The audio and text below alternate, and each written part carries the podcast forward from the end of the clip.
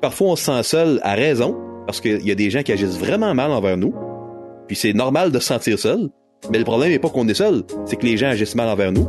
Et des fois, on se sent seul, puis on a des mauvaises attentes, c'est nous le problème, c'est pas qu'on est seul. Bienvenue à tous nos auditeurs euh, du Pop Socratique. Merci de vous joindre à nous et de réfléchir au thème de la solitude ensemble. Aujourd'hui, j'ai la chance de discuter avec Mathieu Caron.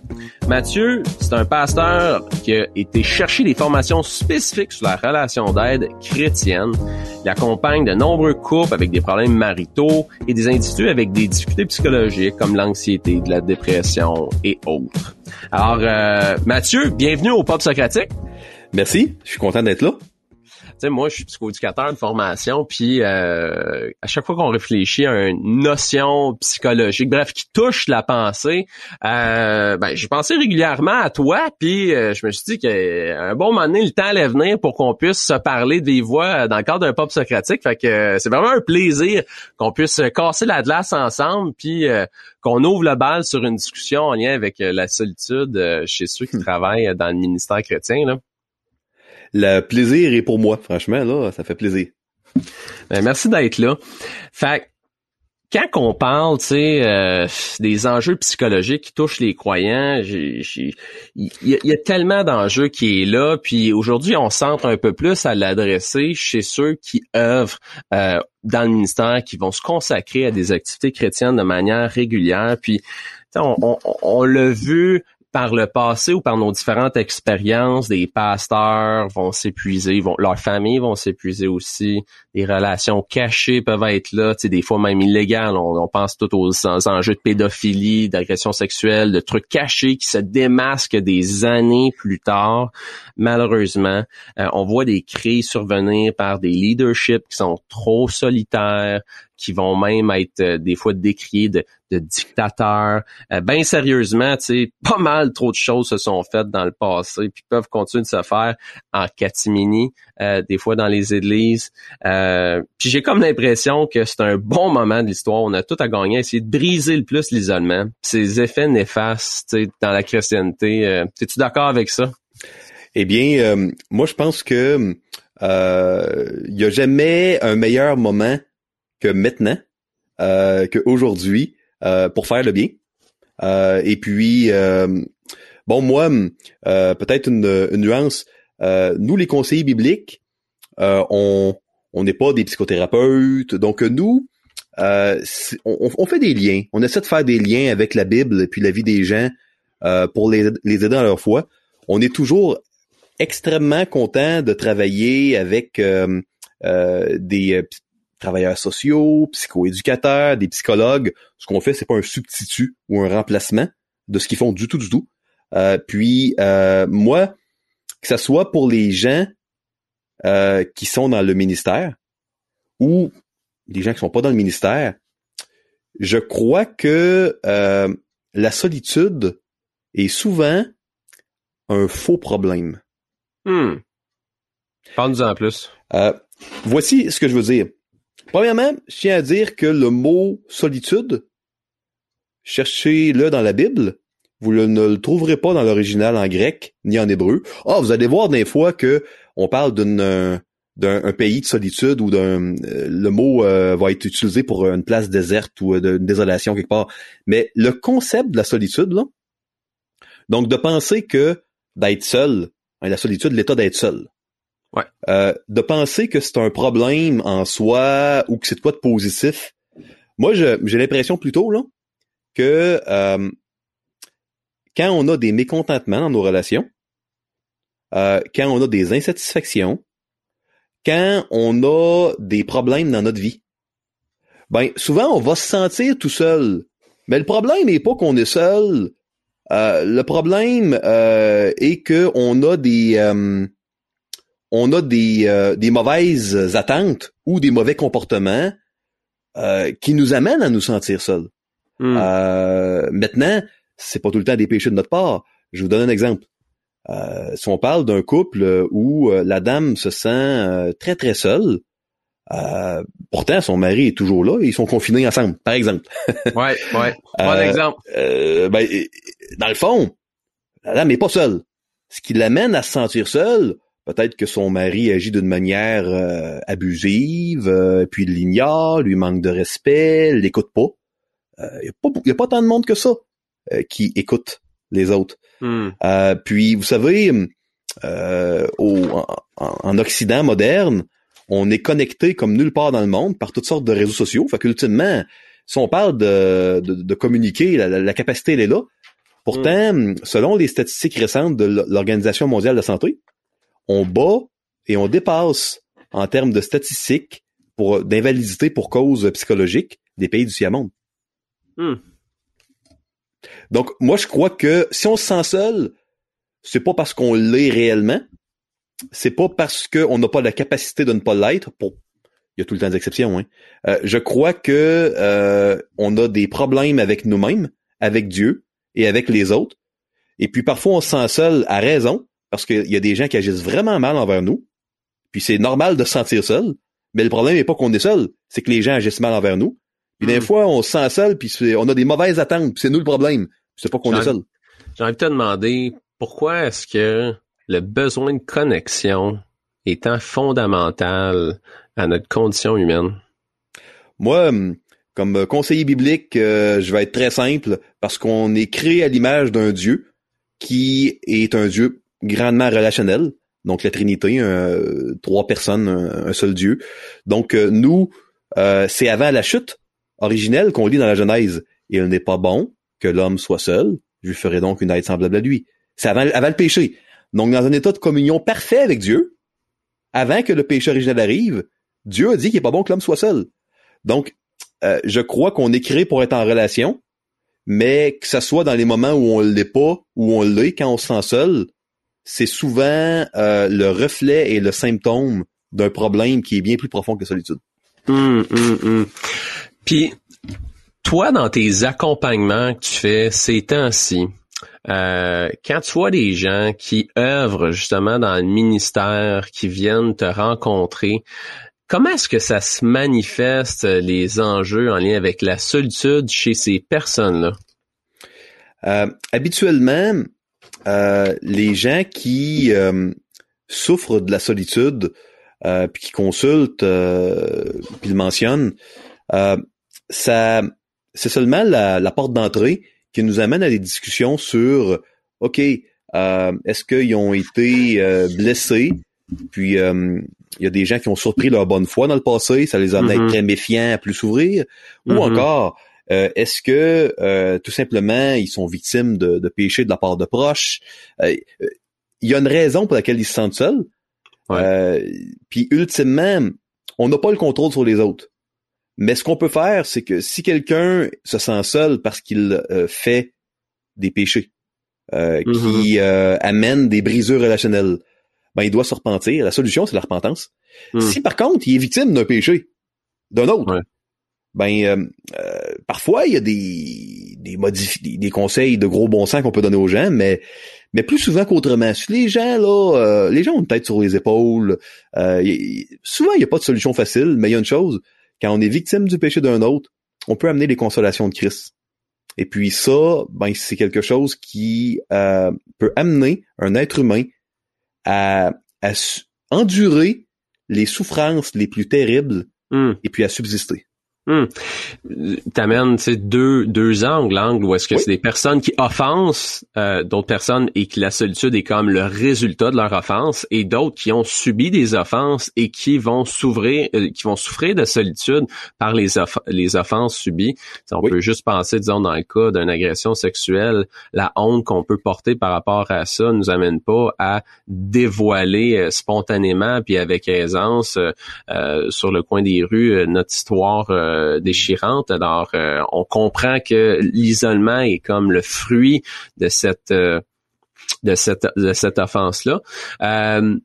dans tes rencontres là, dans les gens qui viennent te voir, dirais-tu que la majorité du temps, tu, vas rencontrer des pasteurs qui sont dans le ministère, qui doivent adresser des enjeux relationnels? Est-ce que c'est plus des gens qui sont moins, comment dire, dans euh, ces positions-là hiérarchiques, on peut dire, dans une église qui viennent te consulter. Ça ressemble à quoi l'échantillon, on va dire, la personne qui vient te voir? Là? Euh, à la fondation du counseling biblique, on a toutes euh, des des euh, si je vais regarder le même terme là des des profils de personnes donc c'est c'est pas le même profil de personnes qui me consultent moi que ceux qui consultent Osé ou ceux qui consultent Louise si on parle vraiment de moi personnellement de par le fait que je suis pasteur que j'ai enseigné à plusieurs pasteurs euh, j'ai, euh, je dirais qu'il y a à peu près 95% de ma clientèle dans les dernières années que c'est des pasteurs ou des femmes de pasteurs. OK. À peu près moitié-moitié pasteurs, femmes de pasteurs. Euh, parce que euh, dans la, le pastorat, euh, quand ta job et c'est très personnel être un pasteur ou être une femme de pasteur. Pour un pasteur rémunéré, c'est une job, mais c'est une position euh, éco-familiale en même temps. Mm-hmm. C'est très, très, très personnel. Euh, et puis, euh, il y a parfois, c'est parfois plus complexe euh, de euh, d'aller chercher de l'aide pour ses péchés ou pour les péchés dont on est victime. Parce mm. que dans les deux cas, hein, et, dans les mélanges des deux, parce que là, j'ai coupé au couteau en disant, ah, ben, il y a des péchés qu'on fait, ceux qu'on est, dont on est victime. Je pourrais vous parler de, du péché originel qui nous amène à être malade. Je pourrais vous parler, là, c'est pas le péché d'un ou de l'autre, je pourrais vous parler d'un mélange des deux aussi.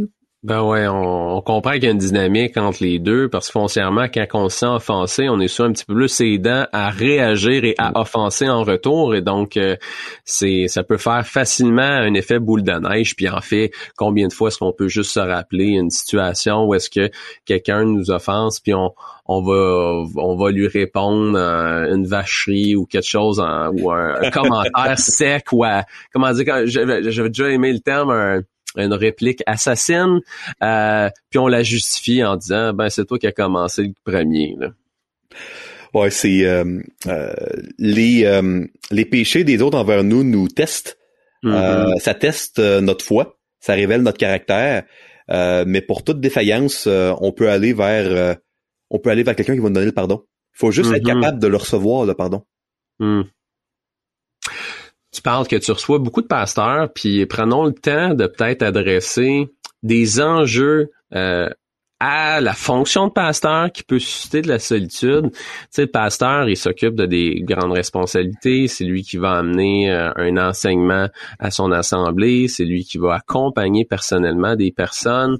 Euh, puis, tu sais, on le voit, hein, les églises, c'est pas comme si il y a 50 CV à la porte qui attendent juste pour pouvoir rentrer sur le pastorat. Quoique des fois, il y en a bien du monde qui voudrait prendre la job puis qui ont peut-être euh, des compétences qui manqueraient. Mais ça pour dire que souvent, c'est des personnes qui se retrouvent à être seules dans leur fonction. Puis je me demandais, qu'est-ce que tu vois-tu des enjeux en lien avec la peur du jugement des autres et l'isolement des pasteurs peut-être dans leur fonction? Je dirais euh, je crois que il y a des euh, les pasteurs c'est un échantillon euh, normal de la société. Fait que dans la société en général, euh, t'as des gens qui demandent beaucoup d'aide, t'as des gens qui en demandent très peu pour toutes sortes de raisons bonnes ou mauvaises. Mm-hmm. t'as des gens qui ont vraiment peur du jugement puis du rejet des autres, d'autres beaucoup moins.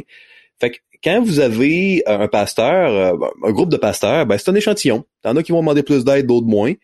Je dirais que un des enjeux plus difficiles, euh, c'est euh, c'est au niveau euh, de savoir mettre ses limites parce que quand quelqu'un travaille dans une usine ou pour l'agence du revenu du Canada, ben, il va venir puncher à 8 heures, puis il va puncher out, excusez l'anglicisme, à 5 heures, par exemple.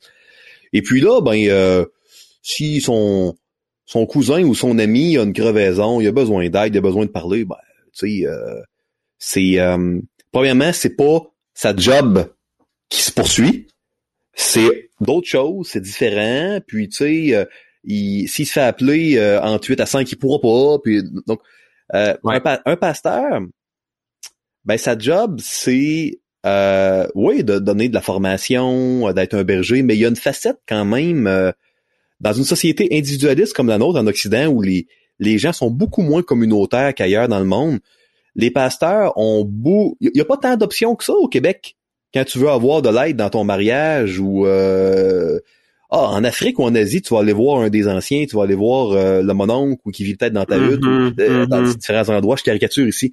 Mhm. Mais il y a des endroits où ils sont euh, 15, 20 dans l'appartement, trois générations en Asie. Euh, donc, il y a vraiment une euh, ici un fardeau plus grand, je pense, que les pasteurs vont avoir. Euh, et puis là, euh, à journée longue, souvent, euh, parce que la société est peu communautaire, puis que la partie communautaire qu'on a, nous, c'est vraiment de montrer sur nos plus beaux atours sur les réseaux sociaux, euh, pas de parler de ses problèmes, ben ultimement, ça fait que il va y avoir ben, ben, ben des gens qui vont venir voir les pasteurs. Euh, Là-dedans, il faut qu'ils prennent soin de leurs femmes et de leurs enfants qui vont avoir des besoins. Euh, eux ont des besoins, donc il faut qu'ils trouvent le temps de se former, de se ressourcer, euh, euh, de préparer des bons messages qui maintenant sont enregistrés. Fait que c'est les erreurs vont perdurer euh, plus longtemps qu'avant. Puis les les problèmes sont plus complexes. Les il y a beaucoup beaucoup de pression et puis c'est plus difficile d'avoir une délimitation euh, qui est naturelle puis qui est facile. Euh, c'est, c'est offensant au Québec si le pasteur il dit à quelqu'un qui a des problèmes représente-toi au bureau en 8 à 5. Il y a un Mhm. aspect odieux, puis s'il le fait pas, ben à un moment donné, euh, il peut, sa famille peut en souffrir. Mais là, le problème, c'est que si euh, il le fait, puis qu'il y a trois, quatre personnes qui claquent la porte de l'église, euh, ben la médisance peut embarquer. Fait que c'est ça, c'est il y a- c'est pas Il y, a des attentes, il y a des attentes élevées, clairement, qui sont déposées dans les mains du pasteur. Euh, je pense qu'en retour, des fois, les, les pasteurs peuvent peut-être tomber dans le panneau un peu de jouer au deuxième sauveur euh, par ce manque de limites-là que tu peux partager vraiment bien par, par, par la nature de la consécration qui euh, amène à avoir des limites moins claires, formelles, comme ce que tu dis, travailler de 8 à 5 euh, à l'agence du revenu. Alors, euh, c'est clairement euh, une dynamique qui, euh, qui est particulière de cette fonction-là. Mais si on parle de solitude, moi j'ai l'impression que euh, bien que les pasteurs ont pas tous des gens qui parlaient, il y a des réseaux et des ressources pour les pasteurs. Euh, les grandes oubliées, à mon avis, sont les épouses de pasteurs. Hmm. Euh, ils veulent pas nuire au ministère, ils ont à cœur l'Église, euh, ils ont et ils ont beaucoup, beaucoup, beaucoup moins de ressources et de réseaux. Donc euh, moi, ma et, et souvent les gens qui sont formés dans les séminaires, qui ont des bourses, etc., vont être les ouvriers. Donc, les femmes de pasteurs, pour plusieurs, recherchent des femmes mentors, se, ont, ont de la difficulté à, à trouver des ressources euh, formées. Il y en a, hein, mais il y en a Mhm. moins. euh, ah, de ma perspective, ce sont elles souvent les grandes oubliées. Ouais, qu'est-ce que tu penses qui explique ce problème-là? Ouais, je pense que c'est euh, un problème un peu sans solution à, à un certain degré, euh, dans le sens où euh, euh, souvent les, la formation va être pour les pasteurs. Euh, on croit que c'est un rôle qui est, qui est donné par Dieu dans les Écritures aux hommes. On va former donc les hommes qui veulent, qui ressentent l'appel. Euh, ultimement, par contre, euh, puis là, les hommes vont quand même euh, être prudents de les pasteurs de pas euh, d'être très comment dire corrects et adéquats dans leur relation avec le sexe opposé. Donc, bien souvent, il va euh, y avoir davantage euh, les pasteurs vont investir d'une manière plus directe, euh, plus intime par la bande, hein, euh, envers des jeunes hommes dans leur église. Euh, donc, par la force des choses, euh, dans la bonne éthique dont les choses fonctionnent et doivent fonctionner, Hmm. euh, il y a un résultat là où je prétends pas avoir la solution où euh, Ouais, ouais. les, les épouses de pasteurs sont souvent des grandes oubliées. Y vois-tu un... Ben, y existe-tu un fardeau chez les femmes de pasteurs à, d'une certaine façon, avoir l'accès à des informations qui sont très sensibles, euh, dont le pasteur est au courant, dans le sens, euh, il c'est pas tout ce qui va se vivre dans une église qui va être divulgué à l'ensemble de l'assemblée, dans le sens euh, que ce soit même juste sur des orientations, des choix sur quel message on fait pour tel contexte. C'est pas dans des grandes réflexions démocratiques que ça va se choisir. Ça va se choisir auprès du groupe, soit des diacres ou des anciens. Euh, mais dans d'autres situations où c'est peut-être des conflits internes, là, on n'en vient pas à, à, nommer ici des conflits du genre, il y a eu une agression sexuelle commise envers un enfant ou clairement dans un contexte comme ça, les autorités doivent être euh, mises au courant le plus rapidement possible. Euh, mais dans des situations plus euh, plus, comment dire, subtiles, est-ce que tu sens que les, les femmes de pasteurs qui sont au courant un peu des bisbilles qui peuvent se vivre à l'intérieur d'une église peuvent encore plus sentir d'isolement parce que ils n'ont pas un groupe à qui en parler, ils sentent qu'ils brisent un secret euh, peut-être euh, au sein qui, doit rester dans la relation avec leur conjoint ou avec euh, les anciens? Ça, c'est très rare que je l'entends. ultimement, les c'est davantage là par rapport aux, aux besoins. Aux besoins, mm-hmm. si une femme de, de pasteur lutte avec euh, une dépendance avec, euh, par exemple, euh, une dépendance à la drogue, ben là, si ce n'était pas la femme du pasteur, certainement que euh, en parlerait à un groupe de redevabilité à l'Église. mais là, soudainement, il y en a qui oseront pas en parler ou qui savent pas à qui en parler.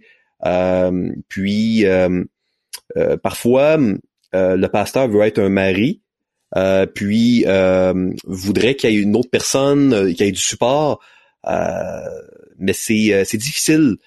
donc c'est il y a des les églises, je dirais en général que j'ai rencontrées ont des bonnes politiques éthiques, puis c'est absolument bien géré ça cet aspect-là de des, conflits quand il y en a, puis mais quand un il y a un problème de couple dans l'église, souvent le pasteur va joue un rôle de conseiller marital. Quand c'est son couple, euh, mm-hmm. c'est plus compliqué. Euh, qui qu'on va voir? Il euh, y en a qui sont intimidés d'aller donner un, coup de pouce à des, des couples pastoraux. donc, parfois, c'est une affliction qui est au mm-hmm. niveau d'un enfant qui va pas bien. fait que c'est, c'est délicat. C'est délicat, mais c'est rarement relié à des conflits dans mon expérience. OK, OK. Puis je pense que tu amènes euh, une réflexion intéressante. Tu, sais, tu dis qu'il y a du monde qui vit des difficultés, qui, bon, euh, pour ceux qui voudraient peut-être avoir de l'aide, des fois, ils réussissent pas à trouver une ressource parce que, bon, on se le cachera pas, des conseillers en relation d'aide euh, biblique, ben, il en pleut pas une tonne, et particulièrement plus centré, bon, dans ton coin, à Shawinigan, parce que t'es là, un peu plus peut-être dans la grande région de Montréal quelle place tu penses que les comment est-ce que les pasteurs ont besoin de considérer leur ouverture, avoir de l'aide en dehors des milieux chrétiens? Habituellement, ils le font. Euh, les euh, les pasteurs sont pas complexés euh, pour la plupart hein, d'aller d'aller chercher euh, l'aide là adéquate. Euh, puis souvent ils le font en parallèle euh, à, l'aide d'un conseiller biblique. donc pour moi, je pense que il y a des cultures d'église qui rendent ça plus difficile. Il y a des cultures hmm. de pasteurs hmm. qui des fois peuvent être le, problème. Mais moi, en général, je vois chez les pasteurs une grande ouverture, hmm. en autant que c'est un cadre qui est adéquat, qui est éthique. Euh, je vois une grande ouverture à aller chercher de l'aide chrétienne et même de l'aide euh, non chrétienne, parce que quand l'auto brise, bon, on va chez un garagiste, puis qu'il soit chrétien ou pas, c'est pas grave. J'aime l'exemple. Tu parles de culture euh, d'églises qui peuvent être plus problématiques, puis de culture de pasteur. Voudrais-tu nous parler de chacune de, ce, de ces cultures? moi, j'ai un échantillon qui est biaisé.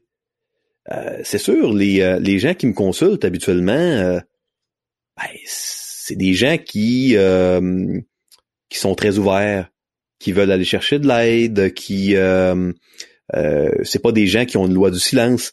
Donc moi, je suis pas bien placé pour vous parler de, de, gens qui auraient des tabous puis qui veulent pas en parler à mm-hmm. personne. Ces gens-là, ils sont pas dans mon bureau.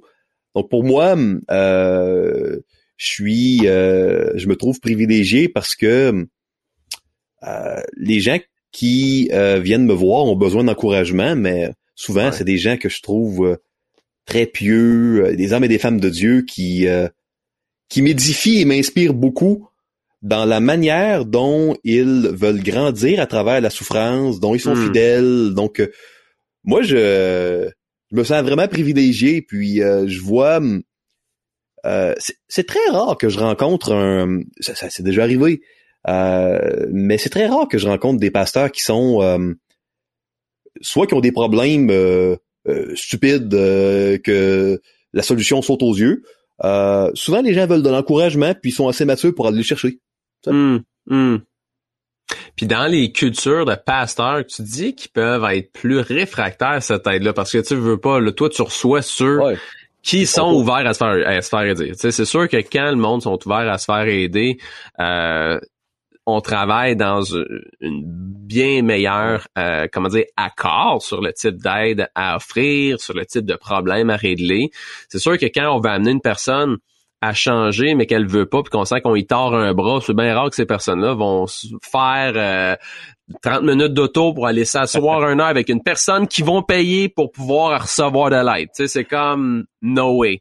Donc, euh, puis quelque part, il y a des pasteurs qui doivent se retrouver à être un peu plus comme, tu sais, le profil du le cliché du petit pasteur dictateur. Tu comprends un peu ce que je veux dire par là? On, le voit dans les crises d'église qui peuvent survenir où est-ce que un, pasteur, soit avec comme trop de monopole en certaines choses, a eu de la misère à se donner une relève, il y a une relève qui veut monter, la relève se sent blessée parce qu'elle ne peut pas en venir à occuper des fonctions finalement, là, il y a une espèce d'état de tension. Quand est-ce qu'il va avoir un meilleur travail d'équipe? Parce que qui dit ministère, dit ben oui, on occupe des fois des on s'occupe d'un job, soit le ministère des, des enfants, le ministère des femmes, puis ça veut pas dire qu'il y a quatre personnes qui vont t'aider dans ton ministère, donc tu vas le leader un peu plus tout seul.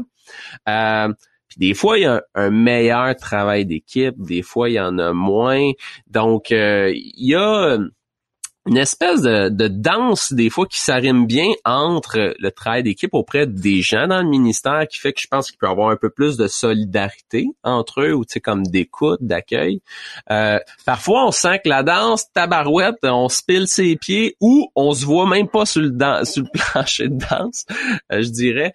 Alors euh, tu sais, nous, au Pop Socratique, on a une auditoire qui est quand même assez large. Euh, peut-être que notre auditoire, il y a certaines personnes qui font pas partie peut-être euh, de, des églises euh, qui sont gérées par des pasteurs dont toi, tu peux peut-être côtoyer à gauche à droite, mais de ces personnes-là qui sont ouvertes à recevoir de l'aide. Si on pense à une personne qui ressent qui, qui, dans son ministère fait a une relation avec un, un pasteur qui décide pas mal tout par lui-même, qui a de la misère à pouvoir laisser de la place à un partenariat avec euh, d'autres euh, personnes qui veulent s'engager.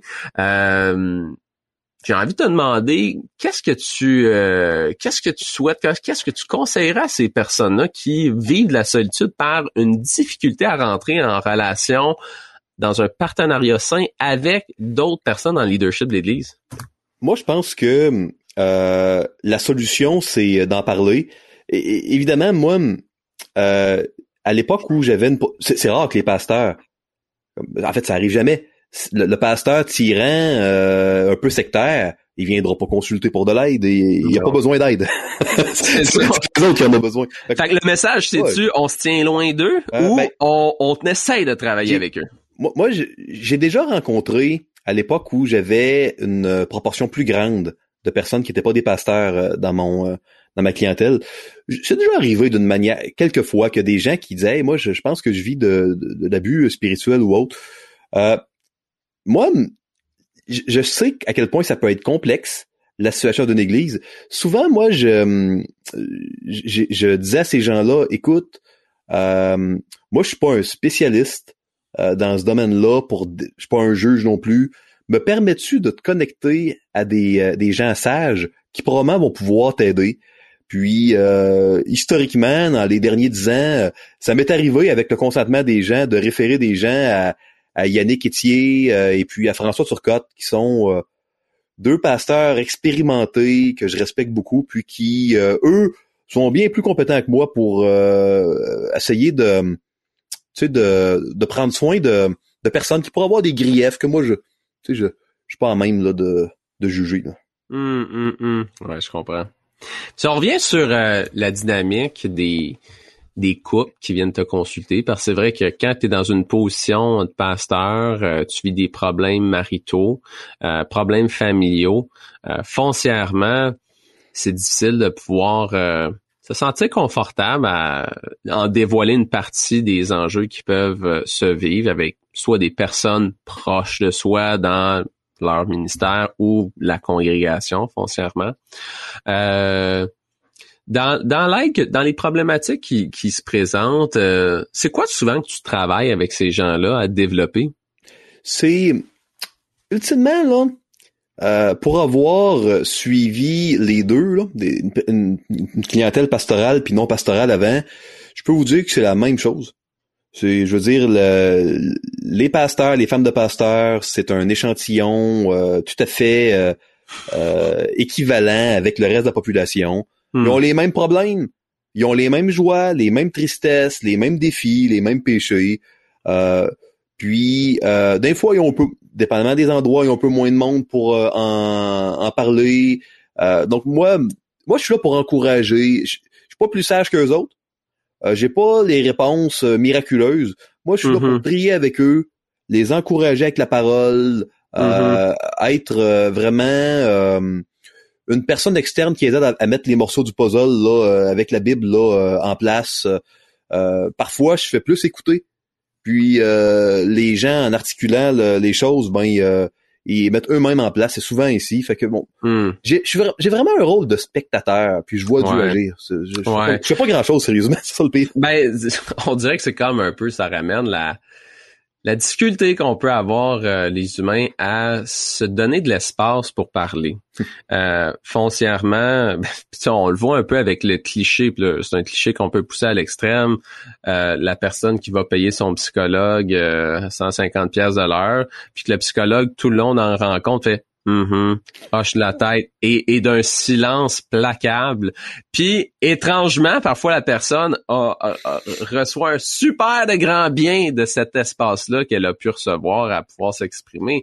Mais je pense qu'il y a quelque chose, une réalité un peu triste qui découle de ça, de voir comment que des fois on a de la difficulté à s'accueillir les uns les autres dans ce qu'on vit, ce qu'on ressent, dans nos émotions. Mais il y a aussi la beauté de se dire, on a besoin d'autrui pour pouvoir nous aider à avancer plus loin. Et dans l'écoute que tu offres aux gens qui t'accompagnent, tu vois que c'est une écoute qui peut les aider à tellement grandir euh, d'une certaine façon.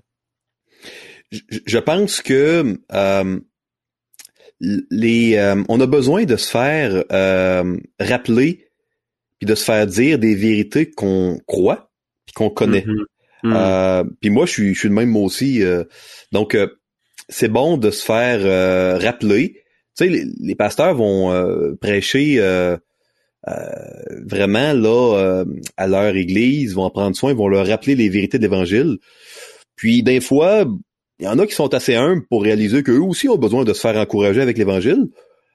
puis c'est pas qu'ils sont en crise ou qu'ils ont ça, explose, mais c'est pour plusieurs là, ils disent ah ben moi je veux je veux être un exemple. Euh, les gens viennent me voir, puis je veux pas être euh, euh, moi celui qui consulte pas. Il y en a qui il y en a qui consultent tout simplement là, ça, ça brûle pas.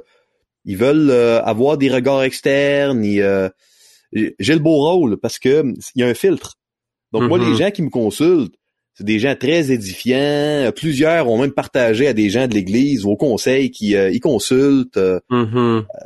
c'est fait que toi, quelque part, tu sais, tu dis ça, mais ça met en lumière aussi des indicateurs d'une forme de bonne santé ou bref, d'une forme euh, de recherche de croissance saine dans la mesure où est-ce que la personne, elle, elle dévoile une part de vulnérabilité. Je consulte certainement, je vous dirais peut-être pas les fins aboutissantes de toutes les raisons pour lesquelles je consulte, mais quand on entend cette transparence-là du leader sur son besoin d'aide, on peut comprendre que c'est un feu vert à se dire cette personne-là, euh, on peut peut-être peut-être y accorder davantage notre confiance dans notre engagement, notre, engagement physique, mais aussi notre engagement émotif là, dans le ministère.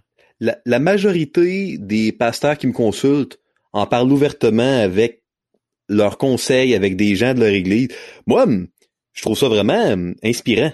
Je me dis, OK, Hmm. wow, on n'est pas dans une game ou des, une mascarade ou un faux semblant. euh, donc, Ouais. moi, je suis, je suis édifié par ça. Puis, euh, je me dis, euh, euh, si je peux être un outil dans la main de Dieu en prenant le temps là euh, de prier, euh, des fois là, euh, la rencontre, ça peut être euh, qu'on se met à genoux là dans le bureau là, euh, moi puis un autre pasteur, et puis on prend une heure pour prier. Puis ça fait du bien. Puis euh, tu sais, c'est euh, moi je trouve que c'est la plus belle job du monde, ça. Être, Mm. être payé pour prier avec les gens, là. c'est- Wow. Hum, hum. Tu sais, tu parlais que, bon, tu, tu peux en venir à accompagner les personnes en priant. Euh, tu parlais aussi tu sais, que tu les encourages. Euh, L'encouragement, puis tu parlais au début que des personnes, euh, ont- ben, des pasteurs ont besoin de mettre des limites relationnelles plus saines pour, là, moi, ce que j'entends, là, ce qui flash comme dans les airs, c'est euh, burn-out. On veut prévenir euh, un, surinvestissement physique ou émotionnel euh, qui peut amener les gens à s'épuiser parce que je pense que l'épuisement professionnel n'est pas un souhait. A un objectif à atteindre pour qui que ce soit, peu importe, euh, peu importe d'où est-ce qu'elle vient, c'est quoi son background ou ainsi de suite. Donc, est-ce que, tu sais, dans ton travail, tu parles, dans les encouragements que tu offres, j'en peux, je peux en comprendre qu'une forme d'encouragement, c'est pouvoir mettre des limites relationnelles plus saines. Euh, les autres formes d'encouragement plus précises, est-ce que ça porte souvent sur la communication? Euh, tu le donnes dans l'espace où tu t'écoutes beaucoup. Euh, c'est quoi plus concrètement les encouragements que tu peux offrir? C'est euh, euh, si jamais euh, tu euh, tu étais avec moi dans, dans, dans, ma salle de counseling euh, un an de temps, Dans une vie de santin, là. Tu ouais. devrais peut-être te faire ça, une belle vie de santin, là. Parce qu'on pourrait assister puis regarder. en, en fait 90% de mes rencontres, j'ai un ou une stagiaire, on en prend deux par année. Ah, Et puis euh, ces gens-là ben observent à peu près 80% de mes non seulement de mes rencontres mais des rencontres des autres. Hmm. Euh, donc, euh, il y a souvent un ou un observateur, puis il pourrait vous dire qu'il n'y a jamais deux rencontres pareilles. Mhm. Les constantes, c'est que on prie toujours et on ouvre toujours la Bible. Euh, On finit, c'est pas tout le temps au début, à la fin, au milieu, on finit par ouvrir la Bible parce que les- les gens viennent pour qu'on fasse le lien entre la Bible et puis leur, leur histoire, et puis c'est à propos de Jésus, puis de leur relation avec Jésus. Donc nous, on fait pas d'évaluation psychologique ou de traitement. Euh, on n'est pas là non plus pour être des juges ou euh, des arbitres. On est là pour faire des liens avec la Bible. Et puis on, on prie, puis euh, le Seigneur il fait des belles choses. Et puis euh, ben, c'est très simple, hein. C'est très très Mhm. très simple ce qu'on fait. Hum. Ah, il y a quelque chose qui, qui a retenu mon attention de ce que tu as dit, tu sais, que tu as un à deux stagiaires avec toi dans 80% de tes rencontres. Euh, j'ai- on dirait que ça, ça fait vraiment preuve d'une grande transparence euh, dans ta pratique. Euh, puis, euh, en retour aussi, euh, de ton côté, j'ai envie de te demander, ça a été comment pour toi l'expérience d'amener des personnes à observer ce que tu fais? Parce que quand des gens nous observent, des gens nous posent des questions, quand les gens nous posent des questions, on peut vivre de l'inconfort, on peut avoir peur de- d'être perçu comme étant incompétent. Et dans la dynamique de des personnes qui vont plus faire des actions en solitaire, il peut y avoir la dynamique de on a bien peur de s'ouvrir à de la rétroaction parce que de la rétroaction, euh, on ne sait pas comment d'un soit la gérer parce qu'elle peut être chargée d'une émotion et donc là c'est comme un- une double action. Tu dois gérer l'émotion de l'autre et gérer ce qui est dans le contenu de ce qu'elle dit. Euh, et de l'autre côté, ben c'est ça, ça peut venir euh, être, ça peut être menaçant au niveau de son euh, de ce qu'on fait, au niveau de son son regard sur ses compétences. Alors je trouve ça intéressant, puis je serais peut-être curieux que tu nous partages un petit peu sur ton processus d'ouverture à ce que des gens puissent être vraiment au cœur même de ce que tu fais plus sensible, soit d'accompagner des gens. Écoute, dans le fond, les étudiants qui font un bac ou une maîtrise en counseling biblique, que ce soit euh, à Sembec ou euh, à l'Institut de Genève ou euh, bon, euh, à la fin, ils ont trois manières de compléter leur cursus de bac ou de maîtrise. Soit ils font un projet de recherche, Mhm. soit ils font un stage d'intégration où là, ils font des cas, puis euh, ils débriefent ça à peu près une dizaine d'heures à, distance avec un conseiller. Et puis, on choisit deux personnes par année à la fondation, euh, une, une, personne à la fois, qui pour six mois, on a, cette personne-là va euh, va faire de quoi de mille fois plus exigeant que de faire un projet de recherche ou un stage d'intégration, mais euh, vont faire ce qu'on appelle un fellow. Ces gens-là, euh, ils vont euh, cumuler entre 2 à 400 heures de pratique supervisée sur au moins 40 cas différents. et puis, ces gens-là sont liés par une entente de confidentialité. Fait que les, clients sont très confortables. C'est très... Moi, au début, je, au tout début, je le faisais pour la cause. Puis c'était plus... J'avais peur de pas aimer ça. Très vite, je me suis mis à vraiment aimer ça. Puis à la fin de la rencontre, quand le client est parti, ben on, on débrief avec la personne euh, parce qu'elle a été silencieuse durant la rencontre. Puis euh, moi, j'ai, ça me permet de continuer à apprendre. Puis euh, parfois, ben les gens pensent qu'on a échappé une balle, mais on l'a pas vraiment échappé. On l'explique. Parfois, on l'a échappé. Puis je me dis, hey, c'est hmm. cool. je trouve ça bénissant de pouvoir avoir un feedback que sinon j'aurais pas. Puis il y a des amitiés qui se développent. Hein. Moi, j'ai, je connaissais pas Osé jeudi. Euh, qui est le directeur des centres de counseling à Longueuil et à Shawinigan pour la fondation. Puis euh, euh, je l'ai connu à travers le, son fellow qu'il a fait avec moi. On, on s'est non seulement je l'ai engagé quelques mois avant la fin de sa graduation, mais on est devenus amis. Hein. On a eu une belle amitié. Puis j'ai j'ai j'ai vraiment du bon temps avec les internes. c'est extrêmement agréable, extrêmement hmm. agréable. Hmm. Ben, on dirait que ça m'amène un peu à revenir à ce que tu nommais plutôt soit la transparence des pasteurs dans euh, l'aide qu'ils vont dire, qu'ils vont rechercher, est une lumière verte euh, sur comment dire euh, le type d'implication qu'on peut avoir avec ces personnes-là, parce qu'on comprend qu'il y a une sensibilité émotionnelle qui qui est reconnue, il y a une vulnérabilité qui est affichée. Je pense foncièrement que c'est pleinement au cœur euh, de l'appel de l'Évangile, de reconnaître ses propres limitations, puis d'aller chercher un soutien par rapport à ça, et de ne pas se faire un petit Dieu tout-puissant euh, et éternel au sein même de son Église. Euh, donc, on, voit une lumière verte de ça. Moi, je pense à une autre lumière verte que tu me témoignes, c'est cette implication-là euh, transparente dans de la formation, mais une formation qui n'est pas juste didactique, qui est une formation où est-ce que les personnes sont en relation avec leur formateur dans les activités, où est-ce, est qu'il y a un dialogue hein, qui est actif et présent dans ce qui est réalisé. Moi, je suis comme, ça l'aide tellement combien de fois quelqu'un a dû te demander pourquoi tu as fait ça? Ouais. Euh, puis ça t'amène à réviser euh, ce que tu as fait, puis peut-être combien de fois une personne t'a donné son opinion, puis là, t'as fait Ah ben Calvin, j'y avais pas pensé. Ah, absolument. Euh, j'ai pu éviter bien des erreurs, honnêtement. Euh, euh, des fois, il y a des choses que j'ai oublié de dire. Puis là, en jasant avec l'interne à, la fin, j'ai Hey, je me mets une note, puis je, je, je touche ça la prochaine fois. Ou c'est pas ça que j'ai voulu dire. C'est vraiment très très gratifiant, très agréable. Hein. Il y a, hum, c'est super de pouvoir euh, euh, se lier avec des, euh, des gens qui ont à cœur le ministère de counseling, de pouvoir avoir un input, et puis le fait d'être plusieurs superviseurs, puis d'en prendre juste un à la fois, ça fait que l'interne qui est sélectionné dans le programme de fellow, ben euh, la ligne est pas occupée. Là. Il y a accès euh, à trois personnes différentes. Puis là, c'est bien parce qu'ils voient, ils voient que euh, Osée ou Louise vont faire complètement différemment peut-être un même verset dans l'approche. J'ai envie juste te demander comme dernière question là-dessus. Vois-tu un un gap générationnel ici? Vois-tu que c'est plus des jeunes qui ont cette ouverture-là ou tu sens que même les personnes qui sont plus vieilles qu'on pourrait dire d'une autre génération, parce que les plus jeunes sont plus sensibilisés peut-être au, discours, à l'ouverture aux émotions? C'est vraiment intéressant ce que tu dis. Euh, c'est, euh, j'ai vu vraiment des gens, puis je fais des statistiques euh, parfois là, les noms des gens qui consultent c'est confidentiel, le contenu aussi, mais moi je suis soumis à un board et puis évidemment on donne des statistiques, nombre de pasteurs, nombre de fans de pasteurs, tout ça. Puis honnêtement, c'est des gens de tout âge qui partent du euh, pasteur en formation qui n'a pas encore terminé jusqu'à des gens là d'âge plus mûr.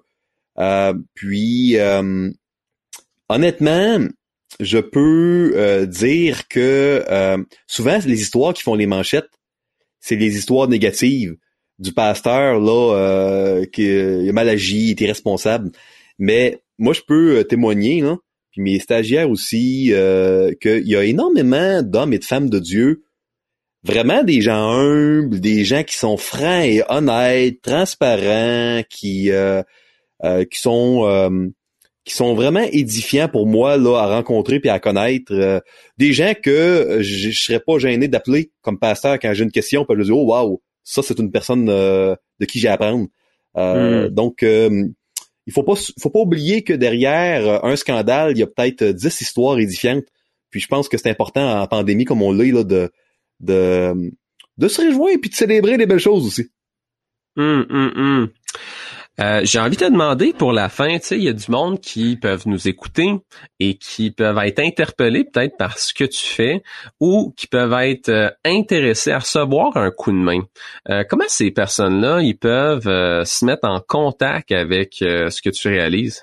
Eh bien, que ce soit pour suivre des cours, voir des ateliers ou consulter eux-mêmes, que les gens aillent sur le site web de la fondation euh, euh, puis euh, euh, dans l'onglet nous contacter ou dans l'onglet des cours, les gens vont avoir accès à notre numéro de téléphone, notre réceptionniste.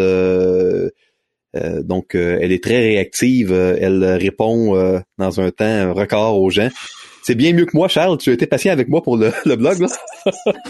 Donc, euh, j'aurais dû passer par ta secrétaire. Euh, cette dame-là euh, euh, s'assure que tous les retours sont faits. Fait que non, c'est s'il y en a qui sont intéressés à, à, nos formations ou veulent consulter dans un des centres, on a deux centres. On en a un à Longueuil, un à Shawinigan. on est quatre conseillers. dans le fond, il suffit là, de, de nous contacter. Mathieu, merci beaucoup de ton temps. C'est très apprécié. Puis au plaisir d'avoir une autre discussion sur un sujet pour approfondir le cœur de l'âme humaine avec toi. Merci mon cher, hein? que Dieu te bénisse. Le podcast Hip Hop Socratique vous est présenté grâce à une collaboration entre Multicé, Mouvement Jeunesse et Pouvoir de changer. Notre objectif est de cultiver l'esprit critique, l'écoute attentive et la prise de parole sensée en donnant à chacun l'occasion d'interagir avec un enjeu ou un sujet d'intérêt actuel à partir d'une perspective de foi. Suivez-nous sur Facebook pour être informé de nos prochains épisodes et de la reprise de nos événements live.